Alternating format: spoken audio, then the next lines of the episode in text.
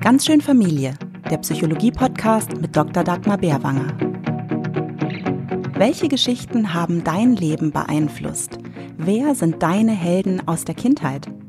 Und wie können Geschichten uns helfen, im eigenen Weg bestärkt zu werden? Deine Einladung zum Perspektivenwechsel. Heute im Gespräch mit der Schriftstellerin und Illustratorin Cornelia Funke. Ich bin Caroline Nihus, herzlich willkommen. Hallo Dagmar. Hallo Caroline. Zurück aus der Neujahrspause freue ich mich, dass wir heute wieder durchstarten und das mit einem ganz besonderen Gast, mit Cornelia Funke. Sie ist eine der einflussreichsten Schriftstellerinnen unserer Zeit, denn ihre Bücher wurden auf der ganzen Welt 20 Millionen Mal verkauft und damit wohl mindestens genauso oft gelesen. Und zwar hauptsächlich von Kindern und Jugendlichen. Ihre Geschichten haben also Einfluss auf viele, viele Kinderleben. Und das finden wir auch hier bei ganz schön Familie total spannend. Dagmar, erzähl doch mal, wo genau wir heute ansetzen möchten.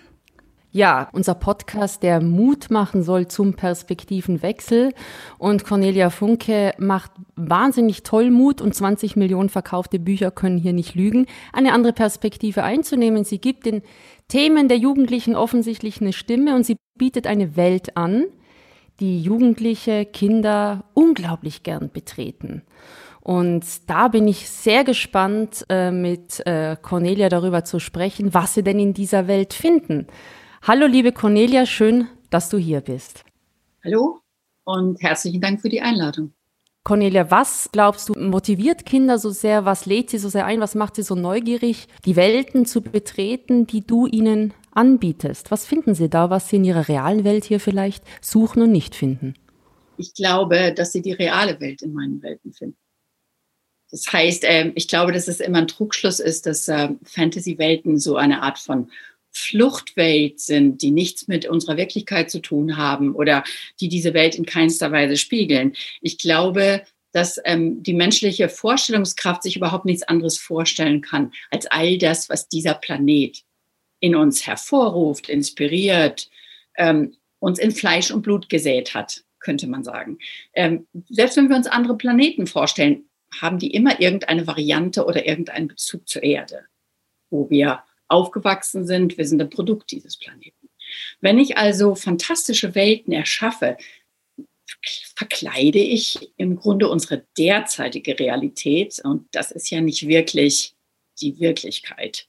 Das ist eine historische Wirklichkeit, eine Menschenwirklichkeit, nicht, die wir uns so erschaffen haben. Hier ist unsere Kaffeetasse, hier ist unser Frühstückstisch, hier ist alles sorgsam organisiert nach dem, wie wir denken, dass wir die Welt bestimmen. Aber Kinder wissen meist noch, dass das ja nicht alles sein kann. Kinder fragen, wo kommen wir denn eigentlich her? Warum sind wir denn eigentlich hier? Wo gehen wir denn hin? Während Erwachsene diese Fragen ja oft sehr schnell so im, im Schrank einsperren und da eigentlich nicht mehr drüber nachdenken wollen, weil sie sich so in ihrem konstruierten Alltag verloren haben. Und ich glaube, dass Fantasy-Welten dann manchmal diesen Schrank aufmachen und dann findet man all die großen Fragen da wieder. Was ist gut? Was ist böse? Was ist Leben? Was ist Tod? Warum sind wir eigentlich in der Welt? Und da das alles in einem Kostüm daherkommt und in dem Gefühl, dass man in dieser anderen Welt frei ist, merkt man zuerst vielleicht gar nicht, dass es natürlich diese Welt ist. Nur auf andere Weise. Etwas verkleidet vielleicht. Und man sie dadurch vielleicht deutlicher sieht. Auch was für ein toller Gedanke eigentlich, so ein konstruktivistischer Ansatz. Paul Watzlawick, wie wirklich ist die Wirklichkeit? Und wie unfassbar machtvoll das eigentlich dann ist, zu sagen, ich habe die Möglichkeit, mir meine eigene Welt zu erschaffen. Äh, ja, man, wenn man keine Illusion darüber hat, dass man sich damit nur immer wieder diese Welt erschafft. Ja. Nicht? Denn wir können über diese Welt nicht hinaus. Wir verstehen diese Welt ja auch fast überhaupt nicht mehr, weil wir uns so sehr von ihr entfernt haben. Das heißt, ähm, wir definieren unsere Wirklichkeit so sehr durch die Menschenbrille, dass wir zum Beispiel die Wirklichkeit eines Vogels, die Wirklichkeit eines Baumes, die Wirklichkeit eines Insekts nur noch auf wissenschaftliche Weise verstehen, indem wir die auseinandernehmen und versuchen, den Mechanismus zu verstehen. Während das interessant ist, ich beschäftige mich auch sehr viel mit alten Märchen und Mythen und äh, Ritualen, gerade auch von indigenen Völkern. Man sieht, als die noch darauf äh, als die noch, da, die mussten sich ja noch auf Natur verstehen, sonst wären sie verhungert. Die mussten ja noch Signale und Symbole lesen können. Die mussten verstehen, welche hm, Gewohnheiten Tiere haben, äh, wo Pflanzen, bestimmte Pflanzen wachsen. Die mussten eine ganz andere Art von Intelligenz als wir haben. Und da kommen wir ja alle her. Das haben wir nur in unseren äh, wohltemperierten Räumen, auf unseren menschengemachten Straßen vergessen und ab und zu begegnet uns das nur noch, wenn wir was essen. Weil das kommt dann ja doch von diesem Planeten. Das eine ist das Entdecken von dieser Welt, von neuen Welten und damit eben vielleicht auch zurückgeworfen zu werden auf die eigene, auf die reale Welt, wie du es jetzt beschreibst. Das andere sind ja die Figuren und die Orte in deinen Geschichten, die eben auch diesen ganz großen Teil dieser Erfahrungen beim Lesen, beim Geschichte erleben ausmachen. Fangen wir mal mit den Figuren an. Hm, glaubst du, diese Figuren helfen Kindern auch, ihren eigenen Platz in dieser Welt, die sie da erfahren und noch erlernen, zu bekommen? Ich glaube, was Kinder ähm, in meinen Welten finden, und das Schöne ist ja, wenn man für Kinder schreibt, schreibt man ja eigentlich immer für Familien. Das heißt, ich bekomme ganz viel Post, dass mir gesagt wird, wir lesen das mit vier Generationen oder ähm, ähm, das heißt für mich zum Beispiel, Geschichten für Kinder zu schreiben, heißt immer auch Familien zusammenzubringen. Denn ich höre ganz, ganz viel, dass die vorgelesen werden. Und so schreibe ich Geschichten auch. Ich nenne mich deswegen ja auch nicht Schriftstellerin, sondern Geschichtenerzählerin. Das heißt, ich möchte gerne, dass die Worte gesprochen werden, vorgelesen werden, ausgetauscht werden, dass sowas passiert. Wenn ein Kind das dann mit heißen Ohren im Bett liest, ist das natürlich auch wunderbar. Aber wenn die Familie zusammenkommt, um das Buch zusammen zu lesen und auf die Reise zu gehen, ist das natürlich noch ein bisschen wunderbarer. Wenn dann die Großeltern noch dazu kommen oder die Tante oder der Onkel oder was immer, wird es eigentlich immer nur besser. Ähm, das, was die dort finden, hoffe ich, ist meine feste Überzeugung, dass wir allein überhaupt nichts zustande bringen und immer nur zusammen. Das heißt, ähm, ich habe keine einsamen Helden in meinen Geschichten. An die glaube ich nämlich nicht. Ähm, ich habe immer hoffentlich fehlerhafte Helden, denn an die perfekten glaube ich auch nicht. Und äh, wie mir mal eine Leserin, eine junge Leserin nach dem Herr der Diebe schrieb, Cornelia, ich liebe ja das Buch, aber warum sind da so viele Jungs und nur ein Mädchen drin? Äh, ich achte inzwischen auch darauf, äh, dass es sehr oft weibliche Heldinnen sind, ähm, die da durch die Geschichte führen. Und ich bin erstaunt, wie gut die Jungs das dann doch akzeptieren. Ähm, also von daher, natürlich kommt es auch gerade, ich lebe jetzt seit 15 Jahren in den USA, wird mir immer bewusster, ähm, wie sehr ich auch dieses ich hatte ja deutsche Heldin, als ich jung war. In Deutschland war ja auch noch wesentlich ähm, weißer, könnte man sagen, und, und eindimensionaler zu der Zeit. Äh, heute würde ich natürlich keine Geschichte mehr schreiben, in der nicht wenigstens eine der Figuren ganz und gar nicht weiß ist. Das heißt, es kommt im Moment ja auch etwas auf uns zu, uns mit anderen Kulturen auseinanderzusetzen. Und da sind wir natürlich wieder bei euren anderen Perspektiven. Nicht? Oder wie die äh, Aborigine das so schön sagen, jeder hat einen anderen Lookout. Das heißt, wir alle stehen auf einem anderen Hügel und gucken auf die Welt und sehen sie natürlich ein bisschen anders. Und Bücher können auf so wunderbare Weise einem beibringen, das durch andere Augen zu sehen. Weil man muss ja in irgendeine der Figuren schlüpfen. Und da sind ja sehr viele Figuren. Und wenn man sich die ähm, großen Geschichten anschaut, auch der Weltliteratur, es sind ja oft die Gefährten, äh, die eine große Rolle spielen und die den Helden erst dazu bringen, ein Held zu werden. Und es ist oft dieser Moment des Scheiterns, der magisch ist, dieses Wiederaufstehen. Und den schafft man vielleicht nicht allein, sondern nur mit seinen Gefährten an der Seite. Und das lese ich aus deinen Büchern auch stark heraus, dass man diese Macht der Gemeinschaft, denn es ist nicht immer ein Schonraum, in den Büchern. Da geht es schon oft heiß her. Also es ist, glaube ich, auch ein Trugschluss zu glauben, Kindern nur die heile Welt bieten zu müssen. Also da ist schon Rambazamba manchmal los und es sind auch düstere Orte und es ist auch äh, Gewalt und Schrecken, aber gemeinsam schaffen sie es dann.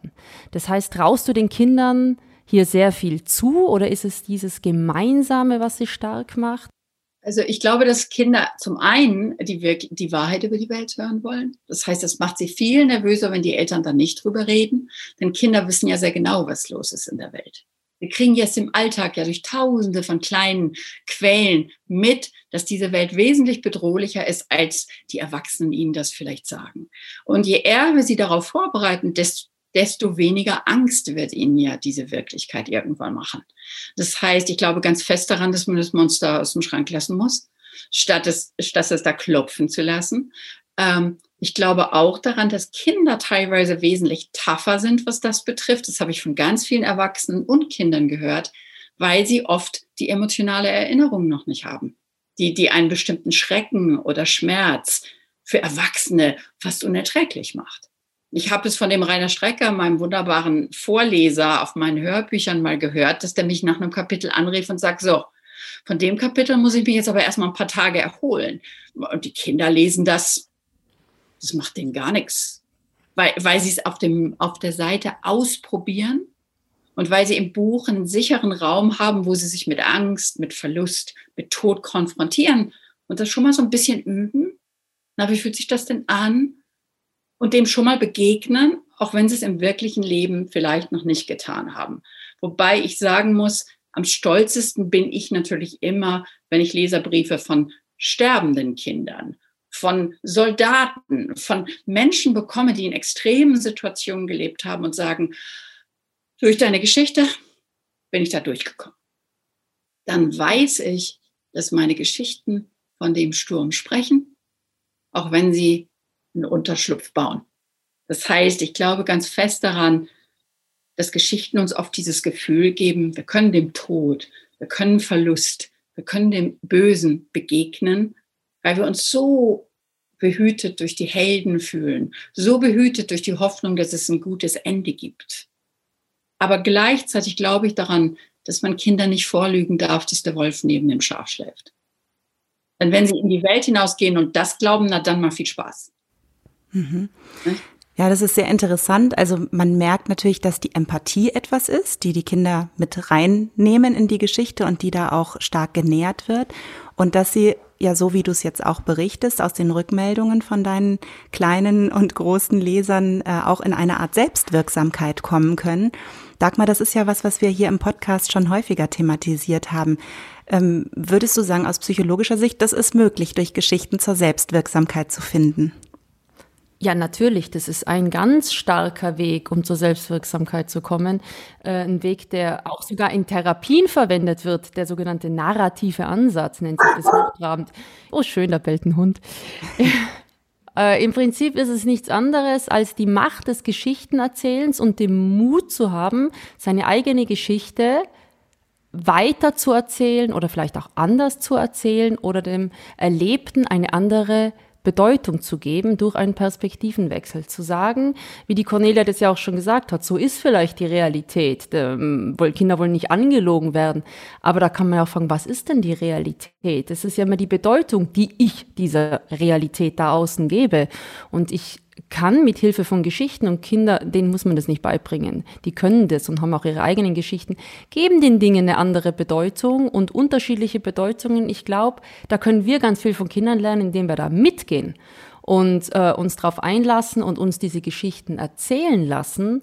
Und ich glaube, Cornelia, deine ähm, Geschichten animieren Kinder auch selber Geschichten zu erzählen und du unterstützt es auch sehr stark.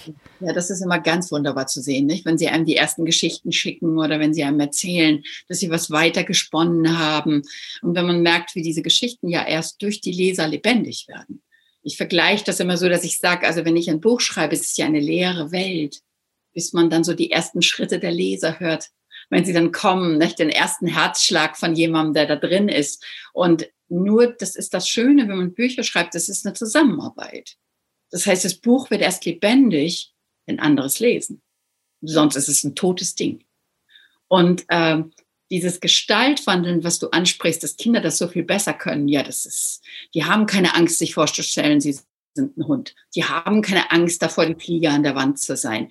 Erst wir fangen an, uns so zu definieren, dass wir uns diese Identität geben, dass wir glauben, wir sind was Abgegrenztes, äh, was sich nie verwandeln kann. Ähm, und es gibt ein wunderschönes Bild dafür in, äh, in der Fantasy-Literatur von Philipp Pullman, äh, der in seinen Büchern beschreibt, dass die Kinder, immer einen Dämonen auf der Schulter haben, der die jede Tiergestalt angenehmen kann, je nachdem, wie das Kind sich fühlt. Und erst in der Adolescence, also erst in der Jugend, nimmt dieses Tier eine endgültige Gestalt an, weil das Kind im Grunde versucht, sich eine Identität zu geben. Und wenn es dann erwachsen ist, kann sich dieser Dämon nicht mehr verändern. Das fand ich immer ein sehr, sehr bedeutsames und schönes Bild. Und äh, ich lese gerade ein sehr interessantes Buch von äh, einem Aborigine-Denker, das heißt Sand Talk, wo er sagt, ja, ihr mit eurer westlichen Zivilisation, ihr habt ja überhaupt die, die Jugend erfunden. Bei uns dauert es ein paar Wochen von der einen Phase des Kindes zur Phase des Erwachsenen zu wechseln. Wir machen das durch Ritual, wir machen das durch Prüfungen, aber es gibt keine Zeit dazwischen. Und ihr habt die erfunden, um das Kind ewig kindlich zu halten und um den Menschen zivilisiert zu halten, was ich einen ganz interessanten Gedanken fand. Nicht diese Zeit, wo wir sagen, oh Gott, Teenagerjahre, ach, was ist das alles furchtbar und was verlieren die sich? Ja, vielleicht verlieren die sich, weil wir ihnen keine Identität erlauben. Nicht? Was sind sie denn? Genau, vielleicht brauchen wir diese Klassen, um es für uns einzuteilen und geben den Kindern damit ein Korsett vor, das sie aber eigentlich in ihrem Denken eher hemmt. Ja. Und da wäre es äh, gerade auch jetzt in Zeiten wie diesen, wo man versucht, noch mehr zu strukturieren und diese Gemeinschaft, also die Gefährten, fallen ja eigentlich weg für unsere Kinder. Und da denke ich mir als Mutter auch, äh, meine Kinder erzählen wahnsinnig gern Geschichten und auch tolle Geschichten, und wie kann man das unterstützen und stärken, dass man dem eine Bühne gibt? Vielleicht muss ich anders fragen, was kann man tun, um es nicht zu zerstören?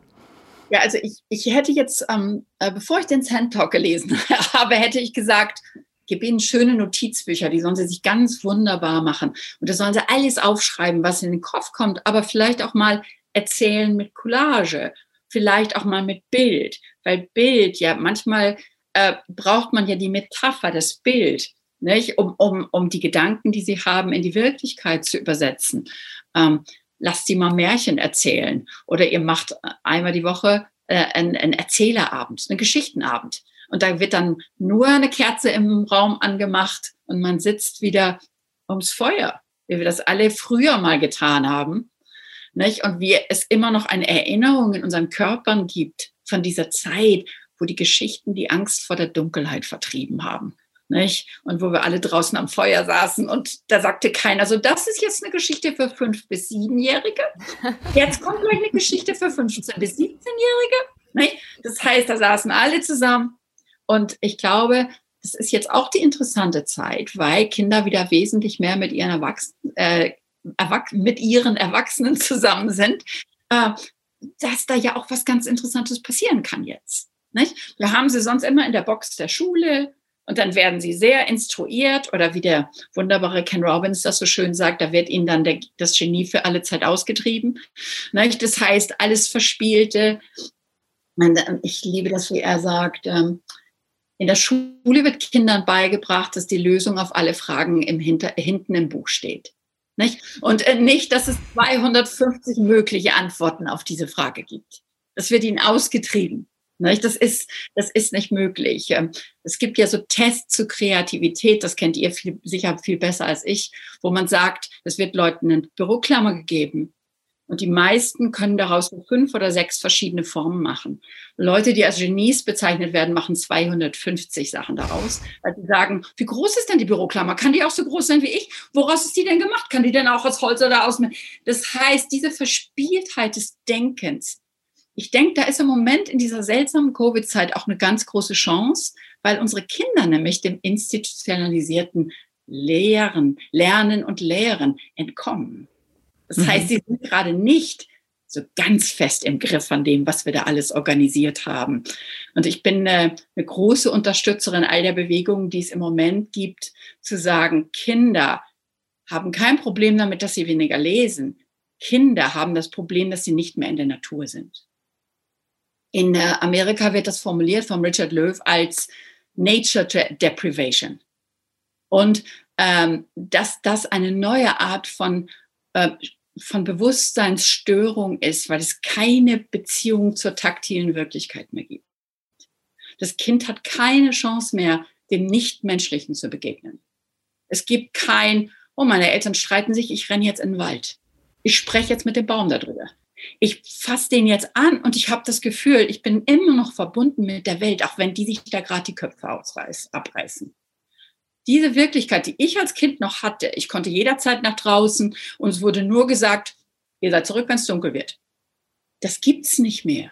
Mhm. Die ganze Kindheit, selbst auf dem Land, reglementiert, von Erwachsenen bestimmt. Und das ist für, für mich die größte Bedrohung menschlicher Bewusstwerdung und auch menschlichen Zusammenlebens, dass wir uns in diese Traumwelt gesponnen haben, dass wir die Welt beherrschen und wir alles machen und, äh, und dass es gar keine Wirklichkeit außerhalb der unseren mehr gibt. Mhm. Ja, eigentlich unser aller Lebensraum ist, ist, hat sich ganz verändert und ist eigentlich sehr vorgegeben, weil er eben mit Alltagsabläufen und Strukturen zu tun hat, ähm, die jetzt mit unserem, von unserem beruflichen Leben meistens stark geprägt sind. Und bei den Kindern ist es eben auch so, weil es muss ja in diesen Alltag der Erwachsenen eben auch reinpassen. Und ich erlebe das auch äh, allein schon, also weil du jetzt gerade so schön beschrieben hast, welche Freiheit eigentlich auch nötig ist für die Kinder, die Inspiration und auch die Freiheit mit Aufgaben, mit, mit Ideen umzugehen rauszugehen, um eben kreativ zu werden. Hast es so toll beschrieben, am Lagerfeuer sitzen und dann äh, gemeinsam ins Geschichtenerzählen kommen. Äh, heutzutage ist es ja eher so, dass es heißt, schreib eine Geschichte und verwende diese zehn Wörter. Ja, weil gleichzeitig nämlich auch noch die Rechtschreibung bestimmter Wörter geübt werden soll oder so. Und das ist natürlich dann gleich so eine Beschränkung wie die Büroklammer. Der eine nutzt sie mehr und der andere kann da vielleicht leichter daraus ausbrechen. Also das ist ganz interessant. So, es ist ein sehr industrialisiertes Denken. Also alles wird auf Profit, alles wird effizient, alles ist Profit. Unser Leben selbst ist nur noch Besitz, Effizienz, was für ein Ergebnis kommt daraus. Und das Schlimme ist, das Ergebnis, und das merken halt viele Kinder noch, ist oft ein Profit für was denn? Das, es, es tut dieser Welt nicht gut. Also wir hinterlassen unseren Kindern irgendwann ein entsetzliches Szenario. Es, es ist, wir, wir, wir geben unseren Kindern, man könnte sagen, so einen geplünderten, verbrannten Garten.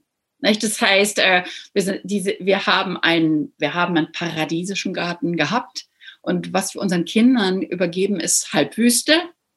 Ähm, ich bin hier mitten in der Klimakatastrophe. Ich weiß genau, wovon ich rede.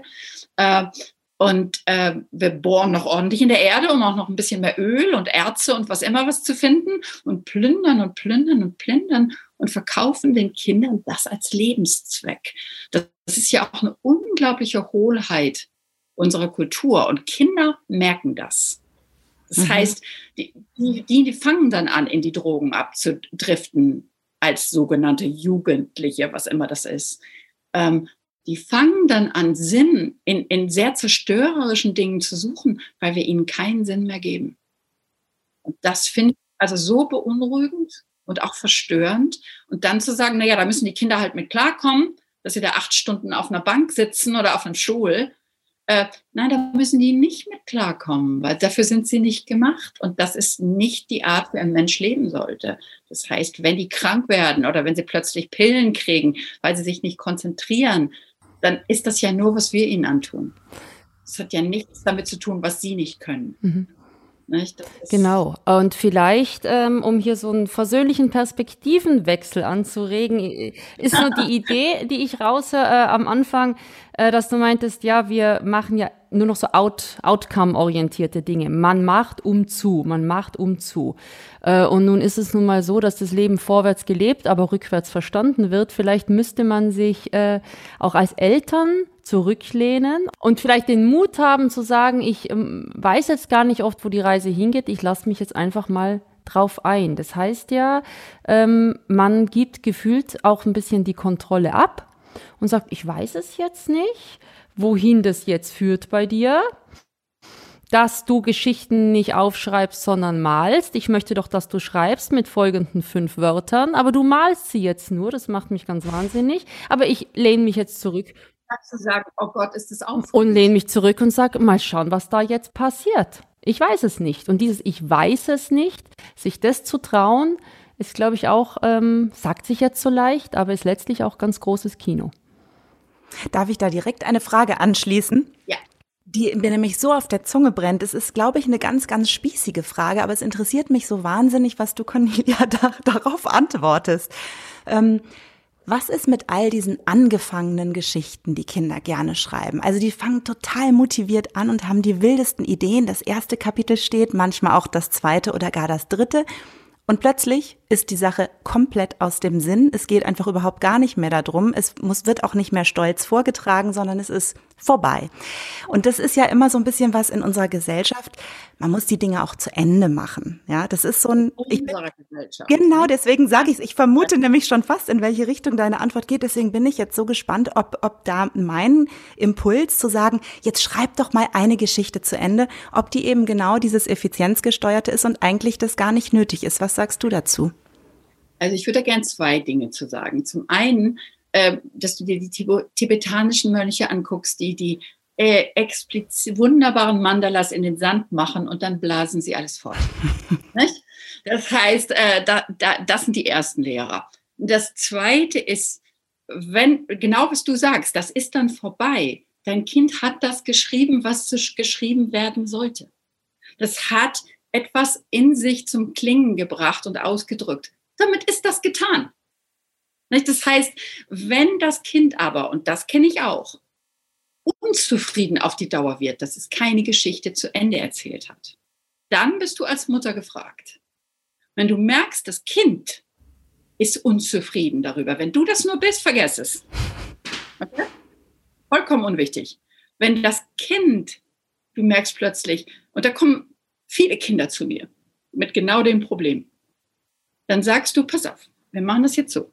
Du hast für jede Geschichte, die du schreibst, jede kleine Idee ein Notizbuch. Das heißt, kauf einen Stapel schöner, netter Notizbücher. Sag, jedes dieser Notizbücher machst du zu einem Kleid für die Geschichte, die du erzählen möchtest. Kleb da Fotos drauf, getrocknete Blumen, was immer. Mach es so schön, dass du das Ding in die Hand nehmen willst.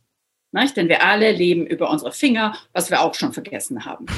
Das heißt, dann fängt es an. So, schreibt eine Seite, schreibt vielleicht zwei Seiten, schreibt vielleicht drei Seiten. Geschichte verschwindet, weil Geschichten verstecken sich sehr gerne. Hm. Kind weiß nicht, was mache ich denn jetzt? Geschichte hat sich versteckt. Was mache ich denn jetzt? Notizbuch weg, nächstes Notizbuch. Wieder eine Geschichte. Wenn du jetzt irgendwann ein, eins dieser Notizbücher nimmst und sagst, ich würde das ja so gern wissen, wie das weitergeht. Ich bin auf das da gerade ganz neugierig. Und du nimmst dir eine Sache raus und du machst das nicht nur zu einem formellen Interesse, weil du gerne möchtest, sie schreibt die Geschichte zu Ende, sondern du musst wirklich neugierig sein. Das darf keine Lüge sein. Das heißt, du musst dir eine Geschichte aussuchen, die dich interessiert. Nicht? Und dann versuche ich Kindern das so zu erklären. Jede Geschichte ist ein Labyrinth. Je besser du wirst, desto größer ist das Labyrinth. Jedes Geschichte versteckt sich in diesem Labyrinth, denn Geschichten wollen betört, gefüttert, bewundert werden. Sie sind sehr eitel manchmal. Sie sind, also, sie sind äh, sehr geheimnistuerisch. Sie, äh, du wirst da reingehen und sie werden dir die falschen Helden schicken. Sie werden dir Lügen schicken. Sie werden dir Dinge auf, verteilen und du rennst in die Hecke und du denkst, das ist eine Schreibblockade. Nein, du bist nur in die Hecke gerannt. Das heißt, Sie müssen das als Abenteuer begreifen, die Lösung, die, die, die, dass jede Geschichte ein Rätsel ist und dass Sie das lösen müssen. Wenn Sie das Gefühl haben, das schaffen Sie noch nicht. Wenn du diese Notizbücher da hast, wer weiß, vielleicht nimmt sie das in sechs Jahren, sie oder er, in sechs Jahren und fängt plötzlich an, daran wieder zu spinnen. Nicht? Das heißt, äh, es gibt diesen schönen ähm, Begriff, den gibt es in vielen Kulturen, äh, Yarning, also weben, die Geschichte spinnen. Nicht? Das haben wir in unserer Sprache auch noch. Nicht? Aber das Spinnen, woraus machst du das? Aus einer rohen Wolle und da gibst du Form. Und das kann sein, dass sie dann so das halbe Knäuel gesponnen hat. Aber du musst das Knäuel irgendwo hinlegen, damit sie es wiederfinden kann. Aber du kannst sie nicht zwingen, es zu Ende zu machen. Weil was ist das Ende? Ja, das Knäuel ist fertig. Na toll. Mhm. Vielleicht ist die Saat für die nächste Geschichte in dieser angefangenen Geschichte. Mhm. Also ähm, ja, ich glaube, das Wichtigste ist immer dieses, dass wir uns von unserem westlichen Denken befreien. Das ist eine Katastrophe für diese Welt soweit gewesen. Nicht? Alles, was wir im Moment an Umweltzerstörung sehen, alles, was wir an Entfremdung in Menschen sehen, all die Depressionen, all die, all die Verzweiflung, das kommt aus einem bestimmten Denken, das vielleicht so 3000 Jahre alt ist. Nicht? Also das, ähm, ja, ich habe mal gelesen, das fängt an mit unserer Weltschlange, die sich selber verschlingt. Da merkt man schon, mit unserem Denken stimmt was nicht. Weil warum sollte die Schlange sich selber fressen? Und dass wir immer in geschlossenen Systemen denken. Ne? Anstatt zu sagen, oh, was kommt denn da jetzt gerade alles auf? Was dringt denn da gerade auf mich ein? Das ist dasselbe Missverständnis, das der Künstler aus sich selber erschafft. Nein, das ist vollkommener Blödsinn. Der schafft aus all dem, was auf ihn zukommt. Nicht? Das ist auch immer dies, dass Kinder sagen, wo hast du denn die Ideen her? Und ich sage, okay, machen wir mal alle eine Sekunde die Augen zu und gucken uns mal hier alle an. Was denkt ihr denn gerade, wie viele Geschichten um euch rum sind? Wie soll ich die denn jemals in meinem Leben aufschreiben? Das ist, die, die Welt ist aus Geschichten gemacht. Und ab und zu sehen wir dann so das Gewebe der Welt, nicht? Und haben keine Ahnung, worum es geht. Ich glaube, das ist es auch. Wir sollten uns einfach sagen, wir haben keine Ahnung, worum es geht. Genau, dieses Einlassen auf, ich weiß es nicht, äh, das braucht äh, ja. natürlich auch Mut. Ähm, genauso auch dieses Einlassen auf eine Geschichte nicht fertig zu erzählen. Wie oft passiert dir das denn, wenn man persönlich fragen darf? Wie viele Geschichten oder wie oft hast du einen, einen Held, du spürst das Herzpochen der Heldin oder des Helden und verlierst dann doch das Interesse?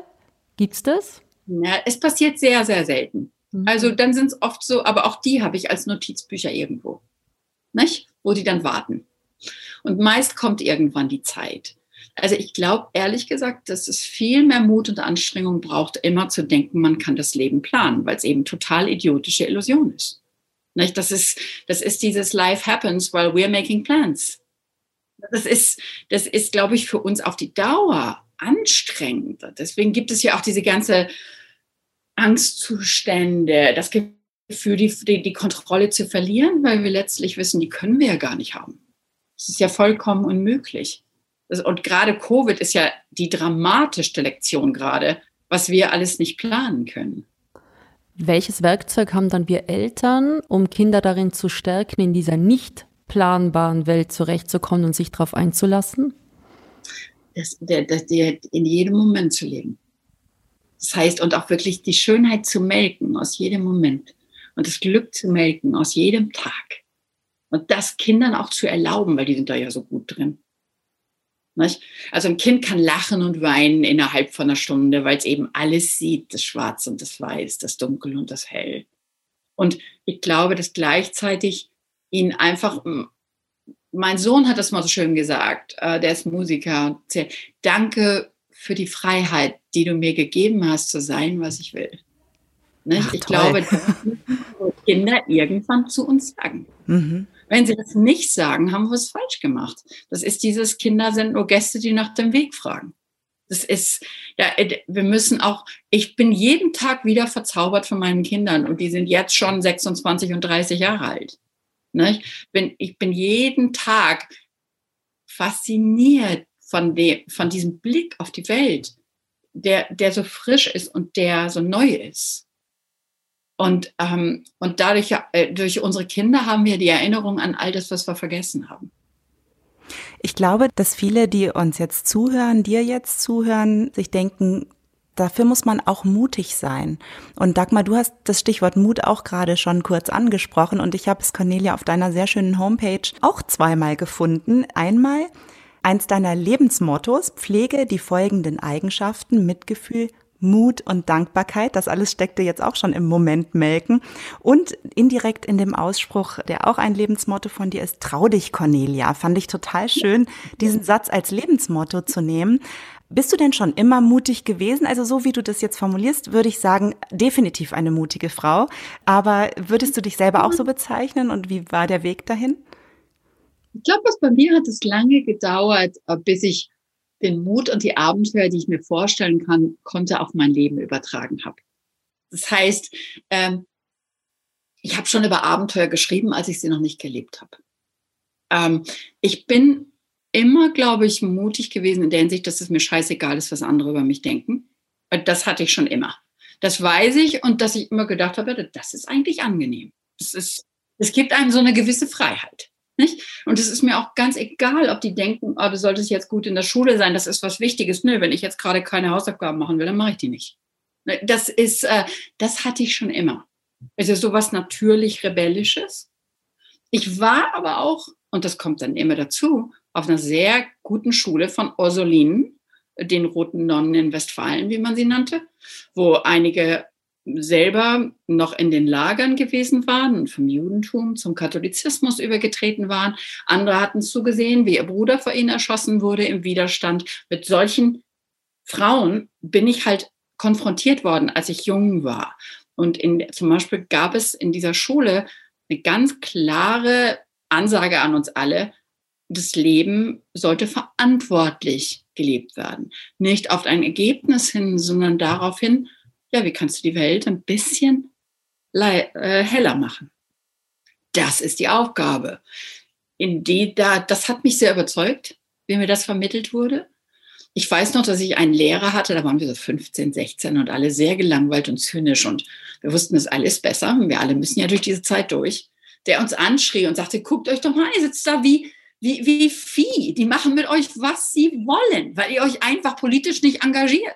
So, da bin ich dann trapp, trapp, trapp in Amnesty International Mitglied geworden und habe später für die Grüne Partei gearbeitet und, und, und.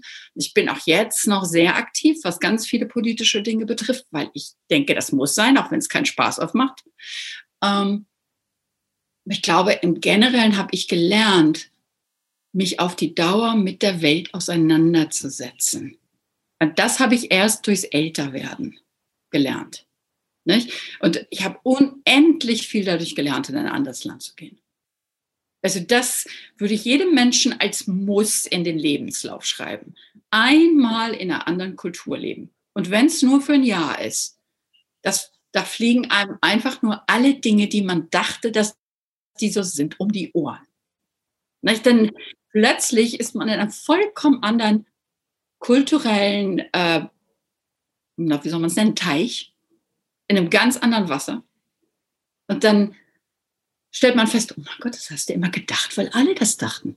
Oder das ist vielleicht nicht unbedingt so.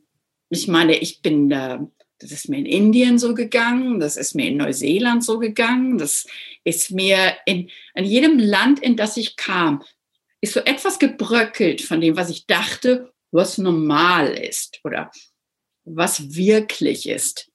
Weil wenn Wirklichkeit plötzlich ganz anders definiert wird um dich her und es ganz andere Ziele gibt, macht das den Kopf so unendlich auf, dass ich denke, das ist der erste Schritt. Aber es gibt natürlich auch Menschen, die reisen und lassen dieses andere nicht an sich ran. Das musst du natürlich dann erlauben. Nicht? Das an sich ranlassen äh, setzt ja auch voraus, dass ich den Mut wiederum habe, an mir selber auch ab und zu zu zweifeln. Also glaub nicht alles, was ich denke, äh, stell dich selber in Frage, erfind dich neu. Also äh, das zum einen, so den Mut haben, sich neu zu erfinden, ähm, auch sich verunsichern zu lassen und zum anderen höre ich aber da aus deiner äh, kurzen Lebensgeschichte hier äh, einen Moment heraus, vielleicht durch die Provokation des Lehrers, diesen Moment, in dem man sich dessen bewusst ist, oder ist so eine Kraftquelle in mir. Da ist was in mir, was mich wirksam werden lässt. Wir haben das mal so äh, in Anlehnung an Ernest Hemingways Tod am Nachmittag, Herencia genannt, weil ich das so ein schönes Bild finde in seiner Geschichte, wo er die Grausamkeit des Stierkampfs beschreibt und der Stier hat ja keine Chance, gibt für ihn überhaupt keinen Sinn, was da passiert. Aber es ist ein Moment, ähm, den jeder Torero fürchtet, dieser Moment, wo der Stier ganz ruhig wird, sich zurückzieht und sich seiner eigenen Kraft urplötzlich bewusst wird. Und dann ist er unschlagbar. Er wird sich nicht seiner eigenen Kraft bewusst. Er wird sich bewusst, dass er verbunden mit allen ist. Das heißt, er geht in sich zurück und verbindet sich mit allen. Deswegen ist er unbesiegbar. Nicht? Wenn er nur er selber ist, da hat er keine Chance. Nicht? Aber ich glaube, wir alle kennen diesen Moment, wenn wir einfach loslassen, dieses, das bin ich, das sind meine Grenzen, das kann ich nur, oh Gott, wie soll ich denn mehr können? Wenn wir das alles loslassen und uns einfach mit allem verbinden, was da an Lebensenergie in der Welt ist. Und äh, das kann man auf verschiedenste Weise machen. Da haben Leute Drogen für genommen. Das kann man in der Liebe erfahren. Das kann man immer erfahren. Und in der Kunst, wenn man diese, die, die persönliche Grenze auflöst, das kann man in Religionen erfahren. Der Mensch sehnt sich permanent nach diesem Auflösen des Ichs. Und wenn, wenn, wenn das, das Verbinden, wenn das Verbinden passiert, ich glaube, dann kommt der Mut so ganz selbstverständlich. Das ist nicht mal mehr Mut. Das ist so eine Zuversicht. Das ist so ein Wissen. Nicht? Eine tiefe Überzeugung. Ja. ja. Ja. Ganz genau. Die tiefste Überzeugung, alles, was ich brauche, habe ich in mir oder noch schöner jetzt von dir beschrieben, um mich herum, mit allen verbunden. Und das macht mich nahezu äh, unbesiegbar und gibt mir alles, was ich brauche. Wie kann man diese Verbundenheit, dieses Gefühl ähm, ja, äh, Kindern geben? Wie kann man das herstellen? Wie kann man das triggern? Das Furchtbare ist, dass wir ihnen im Grunde so ziemlich alle Mittel nehmen, das zu können. Also einmal ist das Naturerlebnis ein ganz starkes Mittel. Mhm. Und das wird man auch von jedem Kind hören. Also ich habe hier Programme, wo ich Kinder aus Downtown hierher bringe auf meine Farm. Äh, was heißt Farm? Es ist einfach nur ein wildes Land. Und ähm, dann sehe, wie das losgeht. Nicht? Wie, sie, wie, sie, wie sie sich verlieren und finden, indem sie sich verlieren. Und auch die Erwachsenen. Genau so. Das heißt, die Konfrontation mit Natur und allem, was nicht menschlich ist. Und sich durch das wieder zu verstehen. Denn früher war das ja so leicht, sich als Mensch zu verstehen, weil man sah Leben und Tod um sich her. Man sah, dass alles immer wieder zurückkommt. Man sah den ewigen Kreislauf, den wir heute überhaupt nicht mehr wahrnehmen. Und hat sich dadurch als Mensch verstanden. Und auch diese Angst vor dem Tod nicht gehabt, weil er einfach nur Teil des Kreislaufes ist. Nicht? Und diesem, diesem selbstverständlichen Verständnis, dass alles immer wieder kommt. Nicht? Das haben wir aber verloren, weil wir das in der Natur nicht mehr beobachten. Wir wissen ja nicht mal mehr, welche Jahreszeiten sind, so ungefähr. Oder welche Pflanzen zu welcher Jahreszeit kommen, welche Früchte. Gibt ja im Supermarkt immer alles.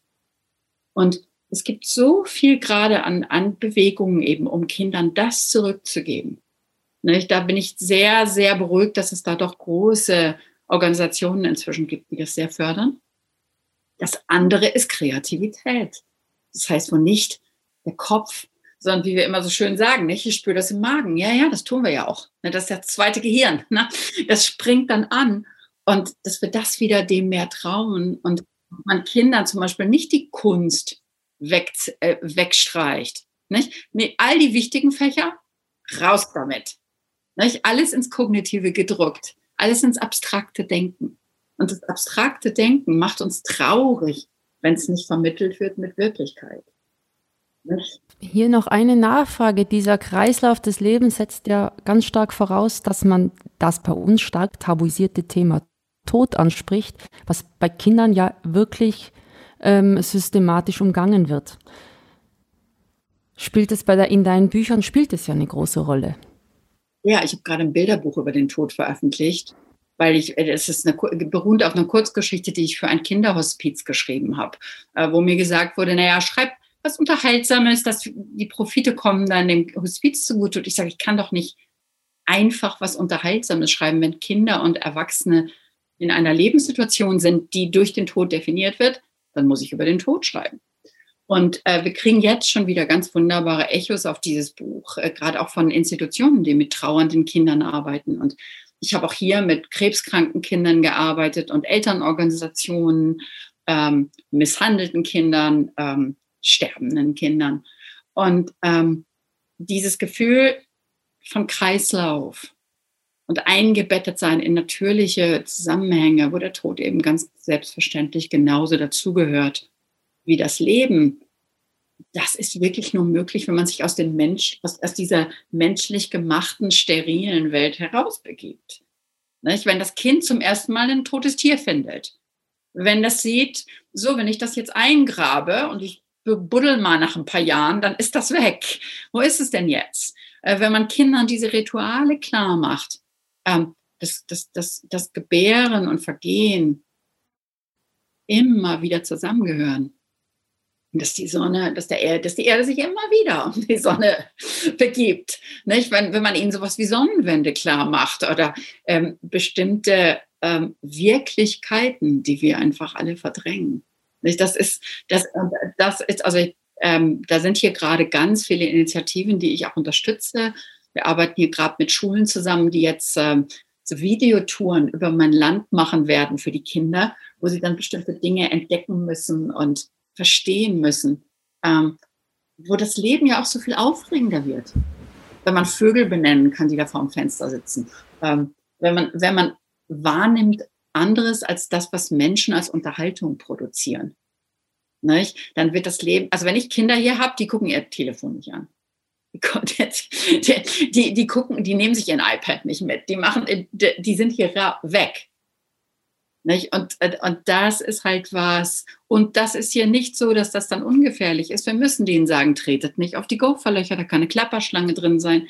Wenn ihr so und die Spinne sieht mit dem roten Bauch, das ist eine schwarze Witwe, die kann euch umbringen, seid vorsichtig. Nicht? Das heißt, ich bin ja auch hier als Norddeutsche plötzlich mit einer Natur konfrontiert worden, die wesentlich äh, wilder noch ist.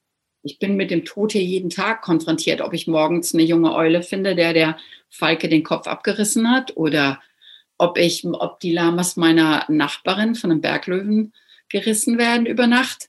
Das heißt, wenn man anfängt, auch wieder so ein bisschen mehr in Natur zu leben, merkt man, wie hart das Leben auch ist. Nicht? Und ähm, dass man das aber besser anguckt, statt es zu verdrängen. Denn wenn wir uns ansehen, wie es um den Zustand der Menschen ist, äh, bestellt ist, dann sind sie ja hundsmiserabel. Nicht, weil sie von all dem getrennt sind und, und sich in, äh, es kommt mir so vor, als wenn wir uns so in so einem sicheren Raum alle versteckt haben und wir hören das draußen alles und werden immer ängstlicher, was denn da draußen los ist. Und der Raum wird immer kleiner und immer kleiner. Und je mehr wir da drin sitzen, desto größer wird die Angst werden. Also ich, in meinem Leben ist meine Erfahrung, wenn es um Mut geht, Mut wächst nur durch Veränderung. Und das ist hart. Und ich habe das genauso in mir wie alle, dass man sich einfach mal gemütlich aufs Sofa und da soll jetzt gar nichts an Herausforderungen bitte kommen. Aber ich weiß, was das für eine Auswirkung hat, dass man ängstlich wird. Und wächst durch Machen. Mut wächst durch Machen. Machen ist krasser als wollen. Einfach ja. mal tun. Und ein, und ein äh, Monster wird plötzlich kleiner, wenn ich es aus dem Dunkeln rauszerre. Und wenn ich es zeichne. Und wenn ich es zeichne. Und, und dafür natürlich Kindern auch Materialien geben, mit denen sie arbeiten können. Nicht jedes Kind kann zeichnen. Aber eine Collage machen oder was zusammenkleben oder aus Naturmaterialien was, das kann jedes Kind. Nicht? Das ist, das, äh, es gibt Rituale bei indigenen Völkern, dass sie, bevor sie miteinander reden, sie erstmal was machen und dem versuchen, eine visuelle Gestalt zu geben, um, ihren, um ihre Gedanken zu klären. Und erst wenn das gemacht ist, dann können sie darüber reden. Und das ist sowas, ich wünschte manchmal, na, das würden wir mal in der Schule machen. Oder? Erstmal, oder dass man sogar sagt, während man denkt, macht man so wie wir alle beim Telefonieren manchmal rumkritzeln. Nicht? Also weil die Hand uns hilft zu verstehen und uns zu konzentrieren. Und was wird unseren Kindern angetan? Die sitzen da. Ähm, wie, das, wie ist das so schön, was der Ken Robbins sagt? Statt sie aufzuwecken, äh, lassen wir sie schlafen. Ich gebe ihnen Beruhigungsmittel und, und, und, statt sie aufzuwecken in einer Wirklichkeit, die noch nie komplexer war und noch nie herausfordernder. Mhm. Kinder müssen einen Quantensprung machen. Das ist. Da sind wir wieder bei dem, dem Thema von eben, dass ähm, die Kinder in unseren erwachsenen Tagesablauf, in unseren industrialisierten Tagesablauf passen müssen. Und da kommt es dann zu diesen Entwicklungen. Aber ich habe das Gefühl, dass es schon viele Impulse in diese Richtung gibt, wie du sie jetzt auch beschrieben hast. Und wir haben auch äh, hier im Podcast natürlich immer wieder Gäste, die auch genau mit diesen Impulsen zu tun haben oder auch Impulsgeber sind. Insofern ähm, hoffe ich, dass wir da guter Dinge sein können, dass sich da schon noch was entwickelt. Das glaube ich schon. Ja, da tut sich ganz viel derzeit. Absolut. Liebe Cornelia Funke, wir sind schon am Ende unserer Zeit und ähm, ich glaube, es ist auch, wenn wir sicherlich beide, Dagmar, da kann ich auch für dich sprechen, jetzt gerne noch immer weiter sprechen würden, weil es ist ein endloses Thema, denn es geht um unser Leben. Ähm, trotzdem glaube ich, bei einem schönen Punkt angekommen, ähm, mit dem Mut abzuschließen. Eigentlich ja nur ein Moment, den es zu überwinden gilt, der Mut und dann kommt eigentlich was anderes, was Neues, was Öffnendes. Und was ich ganz toll finde, Cornelia, ich habe so mitgenommen für mich, dass ein großer Antrieb von dir ist, Verbindung zu schaffen. Also Verbindung von sich mit anderen, von sich mit der Natur, von sich mit Kreativität von Realität mit Fantasie und sich auch mit dem Kreislauf des Lebens zu verbinden. Das finde ich wunderschöne Ziele, die eben durch deine Geschichten, durch deine Bücher auch in die Welt herausgetragen werden. Und ich glaube, wir haben vor allem, und das hat mir besonders gut gefallen, ist normalerweise das, Dagmar, was wir nur zu zweit machen, gell, diesen Abschluss, aber ich möchte es der Cornelia so gern auch selbst sagen. Was wir, glaube ich, auch von dir bekommen haben, sind viele praktische Tipps und Ideen, wie man das in sein Leben auch mit einarbeiten kann, wie man das mit seinen Kindern eben auch leben kann. Und das ist natürlich für uns hier bei ganz schön Familie auch ganz wichtig und wertvoll. Also sage ich ganz, ganz herzlichen Dank dafür. Ich sage Dankeschön. Und es gibt so einen wunderbaren Satz, ähm, den ich mal in irgendeinem Film gesehen habe, wo ich immer denke, ja, das sage ich hier all meinen jungen Künstlerinnen. Denkt dran, das ist nicht die Probe, das hier ist die Veranstaltung. Nicht? Das ist die Aufführung. Wir sind alle auf der Bühne. Und wenn wir hinterm Vorhang sitzen und warten, dann ähm, wird das wahrscheinlich nicht so lustig mit dem Leben. Und äh, ich möchte mich auch bedanken, dass äh, ähm, Gespräch mit dir war, wie auch deine Geschichten, wirklich wie ein Füllhorn, äh, ein Erweckungserlebnis, zu sagen, jetzt wach auf, hier ist so viel. Schau halt hin und schreib selber, es ist da, du musst es vielleicht nur aufschreiben. Also da einfach die Lust auch bei den Kindern nochmal zu wecken, zu sagen, du, das ist alles da, du spürst es, dieses Herzpochen, schreib's auf. Und es auch wirklich feiern, was sie machen. Also die, all das, was sie dann an Collagen, an Bildern und was sie produzieren, als Eltern es auch feiern und sagen, ja, die Geschichte ist nicht fertig, aber guck doch mal, was für schöne Dinge du in der entdeckt hast. Nicht? Ihnen dieses Zutrauen geben, dass auch wenn es mal was nicht fertig gemacht worden ist oder nicht beendet worden ist, da trotzdem unheimlich viel Schönes drinsteckt und ihnen dadurch vielleicht den Mut geben, es dann eben doch irgendwann zu beenden. Und wir alle wissen, die Geschichten haben eh kein Ende, von daher. Alles hat ein Ende, auch dieser Podcast. Wie schade. Ja. Nur die Geschichten nicht. Das ist doch ein, ein schöner Schlusssatz. Vielen Dank, Cornelia Funke. Und wir möchten natürlich auch nicht versäumen, auch Cornelia Funkes aktuellstes Buch zu erwähnen, der vierte Band aus der Reckless-Reihe auf Silberner Fährte, der im Herbst im Oettinger Dressler Verlag erschienen ist. Also es geht immer weiter. Du produzierst weiter und da freuen wir uns auf viele schöne neue Geschichten von dir. Und wir verabschieden uns an dieser Stelle einfach mal zu dritt im Podcast. Vielleicht noch mit dem kleinen Hinweis auf einen Link zu unserer vorigen Folge, die Nummer 19 mit dem Storyteller Uwe Walter. Ich glaube, dass das noch ein ganz schöner Link ist für alle, die noch mehr Interesse an der Verbindung zwischen Geschichten und Storytelling und auch ähm, dieser Folge hier suchen. Könnte ich mir vorstellen, dass das ganz gut passt, oder Dagmar? Ja, das passt wunderbar zusammen. Ich dachte, wie schön das gewesen wäre, das Gespräch auch zu vier zu führen, aber irgendwann wird es zu viel. Genau. Ja, das stimmt.